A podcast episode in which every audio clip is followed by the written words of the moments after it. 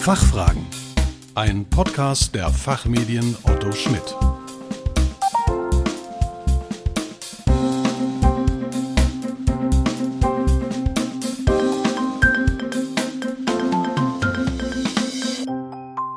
Hallo und herzlich willkommen zum Expertentalk der Fachfragen. Mein Name ist Kerstin Pferdmenges. Unser Thema heute das Bundeskartellamt macht umfangreich Gebrauch von der erweiterten Missbrauchsaufsicht.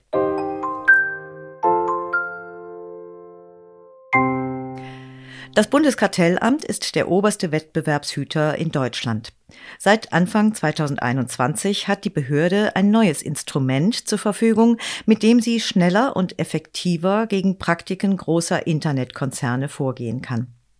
Grundlage von diesem Instrument sind die neuen Befugnisse aus 19a GWB, die mit der 10. GWB-Novelle eingeführt worden sind.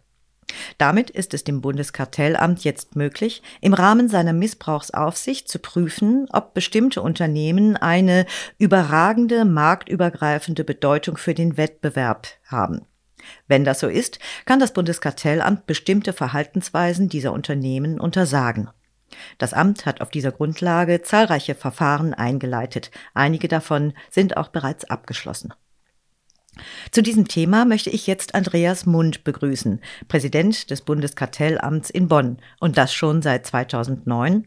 Und er ist auch einer der Mitherausgeber unserer Zeitschrift Wirtschaft und Wettbewerb. Guten Tag, Herr Mund. Willkommen bei den Fachfragen. Schön, dass Sie Zeit für uns gefunden haben. Ja, sehr gerne. Guten Morgen, Frau Pferdmenges. Herr Mund, warum ist gerade im Zusammenhang mit der Digitalwirtschaft eine neue Herangehensweise nötig? Naja, die Digitalisierung, ähm, die macht natürlich in weiten Teilen auch eine Neuerfindung der Wirtschaft notwendig einfach. Das ist ein Querschnittsthema. Das betrifft alle Branchen. Ähm, es gibt einige Phänomene in der digitalen Wirtschaft, die kennen wir aus dieser normalen Offline-Welt so nicht. Ähm, nehmen wir mal die Netzwerkeffekte ähm, wo viele Nutzer, viele Anbieter anziehen und die Anbieter wieder Nutzer. Da haben sie so ein bisschen so einen Schneeballeffekt. Das ist eigentlich was, das kennen wir aus der digitalen Wirtschaft, aber das kennen wir nicht aus der traditionellen Wirtschaft. Und das zweite sind natürlich die Daten. Äh, die berühmten 3V, Volume, Velocity und Variety. Und da gibt es einige Unternehmen, äh, die haben eben Daten in einem Ausmaß, einer Granularität und in einer Geschwindigkeit, äh, die ist geradezu einmalig, wenn Sie so ein Unternehmen wie Google nehmen, das alle Ihre Daten sammelt im Netz. Thema Volume, wie viel Daten habe ich, dass diese Daten mit unglaublicher Geschwindigkeit sammelt, nämlich in Echtzeit. Sie kriegen die Daten, während Sie das Datum gerade produzieren und mit einer unglaublichen Varianz, weil eben alle ihre Daten gesammelt werden. Also das sind so Besonderheiten, die haben sie normalerweise in der, in der normalen, in der tradierten Offline-Wirtschaft nicht. Und deswegen haben wir uns damit auch sehr früh auseinandergesetzt und haben sehr früh erste Verfahren geführt, schon vor vielen Jahren.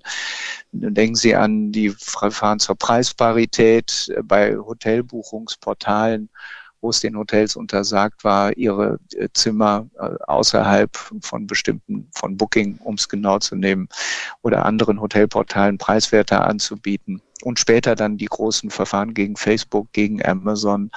Also das alles ist ein Weg, der hinter uns liegt, ähm, der es schon notwendig gemacht hat, diese Spezifika der digitalen Wirtschaft aufzunehmen. Was ist überhaupt die Neuerung an diesem Instrument des Paragraph 19a GWB im Vergleich zu der klassischen Missbrauchsaufsicht, die es ja vorher schon gab? Ja, Paragraph 19a ist schlicht und ergreifend ein spezifisches Wettbewerbsrecht und es ist zugeschnitten auf die digitale Wirtschaft und die großen Digitalunternehmen. Ich glaube, sein größter Vorteil ist, äh, dass es mehr Klarheit einfach in die Verfahren reinbringt und wir viele Dinge nicht mehr ausdiskutieren müssen mit dem Gericht, sondern äh, sie sind durch Gesetz einfach festgelegt. Und fußend auf diesen Paragraph 19a war es für uns auch einfacher, unsere ja, digitale Agenda hier im Bundeskartellamt tatsächlich umzusetzen.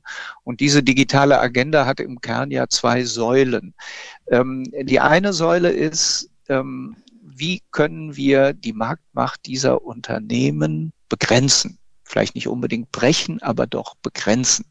Da gibt's immer den Aufruf, man müsste die entflechten, äh, in viele Teilunternehmen zerlegen. Das ist ja wahrscheinlich nicht unbedingt das, was das Bundeskartellamt machen würde in Bonn am Rhein. Aber was wir natürlich machen können, ist, wir können dafür sorgen, dass die Hauptsäule dieser Dominanz, nämlich das Datensammeln für die Unternehmen nicht unbedingt erschwert wird, aber dass sie die Kombination dieser Daten nicht mehr so einfach vornehmen können. Und das ist ganz klar Teil unserer Agenda ähm, im Facebook-Verfahren, im Google-Daten-Verfahren, wo wir dafür sorgen wollen, dass die Nutzer klare Ausweichmöglichkeiten dafür haben, äh, welche Daten äh, nun gesammelt werden, wofür sie verwandt werden, ob sie alle kombiniert werden dürften. Also das ist dieser Strang. Zweiter Strang unserer digitalen Agenda ist, dass wir ganz konkrete Missbräuche dieser großen Unternehmen gegenüber ihren Wettbewerbern verhindern. Ähm, das sehen Sie an so Verfahren wie, äh, wie dem Amazon Marketplace Verfahren vor, äh, vor einigen Jahren, wo wir dafür gesorgt haben, dass einfach mehr Gerechtigkeit herrscht äh, von Seiten Amazons im Umgang mit den Händlern, die auf dem Amazon Marketplace äh, ihre Produkte anbieten. Ähm, das sind dann klassische Missbrauchsverfahren, wenn Sie so wollen. Und genau das erlaubt 19a sehr viel zielgerichteter äh, als das reine Wettbewerbsrecht. Ähm, wir können bestimmte Unternehmen designieren, ähm, dass sie unter Paragraph 19a fallen und dann können wir ihnen eben bestimmte Verhaltensweisen im Sinne unserer Agenda untersagen. Und einer der Hauptvorteile, äh, die Paragraph 19a bietet, ist eben die Tatsache, dass wir eine Rechtswegverkürzung haben. Ähm, die Verfahren, die wir auf 19a äh, fußen, die gehen direkt zum Bundesgerichtshof und nicht zum Oberlandesgericht nach Düsseldorf vorher. Das spart natürlich wahnsinnig viel Zeit. Ja, einige Verfahren sind ja schon eingeleitet worden. Welche Unternehmen fallen denn unter den schon erwähnten Paragraph 19a GWB? Also eingeleitet und äh, zum Abschluss gebracht haben wir die Verfahren gegen Google, Alphabet, Meta, äh, Facebook, Amazon und Apple.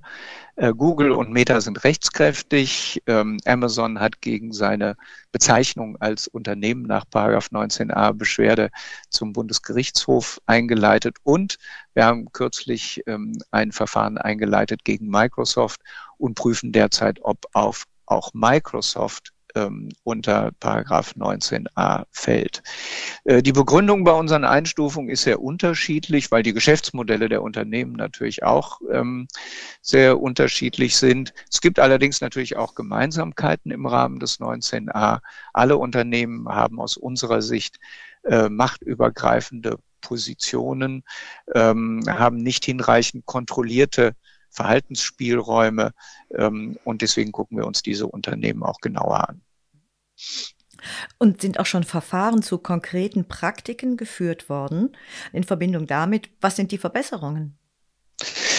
Ja, wir haben sogar schon zwei Verfahren abgeschlossen. Also ich glaube, das belegt auch nochmal, dass Paragraph 19a relativ rasche Handlungen erlaubt.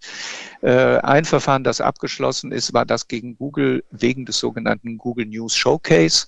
Das ist so ein Bereich bei Google, wo die Verlage, die Publisher die Möglichkeit haben, eigene Inhalte so ein bisschen mitzubestimmen, wie sie aussehen, was dort eingestellt wird.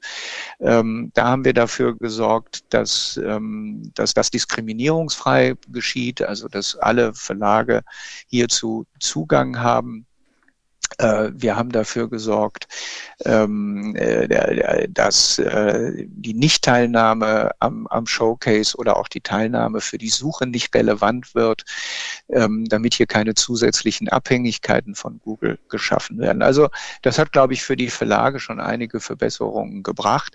Das zweite ist für mich ein ganz wichtiges Verfahren, klingt gar nicht so groß. Das ist das Verfahren gegen Meta, Facebook, wegen der Nutzung dieser berühmten Virtual Reality Brillen.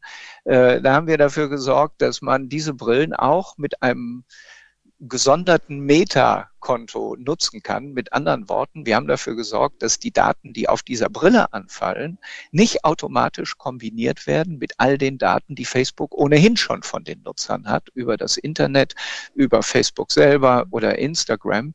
Also das war ein ganz wichtiger Schritt, um für eine gewisse Datentrennung, was ich eben im Rahmen unserer Digitalagenda erläutert habe, äh, zu sorgen. Äh, also die sind schon ange die sind schon abgeschlossen, die Verfahren. Und darüber hinaus laufen natürlich auch eine ganze Reihe von äh, Verfahren. Einmal gegen Google wegen der Prüfung der Datenkonditionen von Google. Da gab es eine Abmahnung Ende 2022. Wir haben ein Verfahren laufen gegen Google wegen der Maps-Plattform. Da geht es um die Frage, ob alternative Kartendienste beschränkt werden. Zwei Verfahren gegen Amazon. Einmal wegen Preiskontrolle gegenüber den Händlern auf dem Amazon Marketplace. Ähm, einmal wegen Brandgating, ob es hier Vereinbarungen gibt zwischen Amazon und Markenherstellern, auch mit Bezug auf den Marketplace. Und wir gucken uns Apple sehr genau an.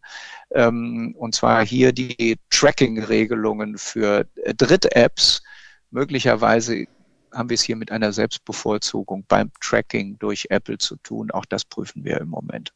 Herr Mund, schauen wir zum Abschluss doch noch nach Europa. Äh, dort ist der Digital Markets Act gerade in aller Munde, also eine Regulierung für große Digitalplattformen. Funktionieren die beiden Instrumente gemeinsam oder wird das eine das andere in der Zukunft ersetzen? Was denken Sie? Naja, der DMA ist erstmal ein großer Wurf. Ähm, seit Anfang Mai diesen Jahres, äh, also seit einigen Tagen erst voll anwendbar. Ähm, erste Entscheidungen der Kommission, wer drunter fällt, werden wir in 2023 sehen und sechs Monate später treffen die Verhaltenspflichten dann die Unternehmen voll. Ähm, er bebaut auf Wettbewerbsrecht auf, der DMA, aber er ist wettbewerbsrechtliche Regulierung. Also ist ein bisschen etwas anderes als, als Wettbewerbsrecht. Die Durchsetzung obliegt allein der Kommission. Wir werden Ermittlungsbefugnisse haben im, im Zuge des DMA. Aber der entscheidende Punkt ist, neben dem DMA bleibt Wettbewerbsrecht anwendbar wird nicht verdrängt. Das bedeutet, dass wir auch weiter Verfahren nach dem allgemeinen Wettbewerbsrecht gegen Digitalunternehmen führen können. Und hier vielleicht die wichtigste Botschaft. Wir, wir werden auch 19a eben weiterhin anwenden können gegen die ganz großen Digitalunternehmen. Und zwar vor allen Dingen äh, dann, wenn die Dienste, um die es geht, nicht unter den DMA fallen, also keine Core Platform Services sind. Der DMA ist ja relativ eng, was die Dienste betrifft, die äh, überhaupt dem DMA unterfallen. Und zum Zweiten äh, kann es auch sein, dass es Verpflichtungen der großen Digitalunternehmen gibt, die über den DMA hinausgehen. Und auch die können Sie dann äh, mit Paragraph 19a angehen und Paragraph 19a entsprechend anwenden. Also mit anderen Worten, ähm, es bleibt bei einer äh, parallelen Anwendung dieser Vorschriften, wenn der DMA nicht ziehen sollte, ähm, dann können wir 19a angreifen. Und insofern glaube ich, dass wir auch weiter gute Verfahren führen können, einfach vor dem Hintergrund der Tatsache, dass Paragraph 19a spezifisches Wettbewerbsrecht ist und auch das einzige seiner Art in dieser Form in Europa. Also ich glaube, gerade hier im Bundeskartellamt werden wir weiterhin gute und große Verfahren führen können, aber natürlich in ganz enger Abstimmung mit der Europäischen Kommission. Ähm, denn der DMA hat nun mal ähm, so ein gewisses Prärogativ und ist erstmal anwendbar und ähm, wir wollen die Arbeit nicht doppeln. Wir äh, werden uns da eng abstimmen mit der Europäischen Kommission. Ehrlich gesagt, das läuft auch schon. Äh, für uns ist der DMA eigentlich schon da, weil wir natürlich jetzt keine Verfahren machen wollen, weder abschließen noch neu beginnen, die in irgendeiner Form äh, vom DMA erfasst sind. Also da läuft jetzt schon eine sehr enge Kooperation mit der Europäischen Kommission. Herr Mund, Vielen Dank für Ihren Besuch bei den Fachfragen und für Ihre Informationen zu dem Thema. Tschüss. Ich danke Ihnen. Ganz herzlichen Dank. Alles Gute. Tschüss. Liebe Zuhörerinnen und Zuhörer, über dieses und alle anderen Themen rund um den Wettbewerbsschutz hält die WUW Sie auf dem Laufenden. Folgen Sie uns auf LinkedIn und testen Sie uns mit einem kostenfreien Probeabo, Print digital oder nur digital. Der Link dazu wie üblich in den Show Notes. Wir hoffen, dass Sie gerne zugehört haben und dass wir Ihnen einige Fragen beantworten konnten. Vielen Dank für Ihr Interesse. Tschö und bis zum nächsten Mal.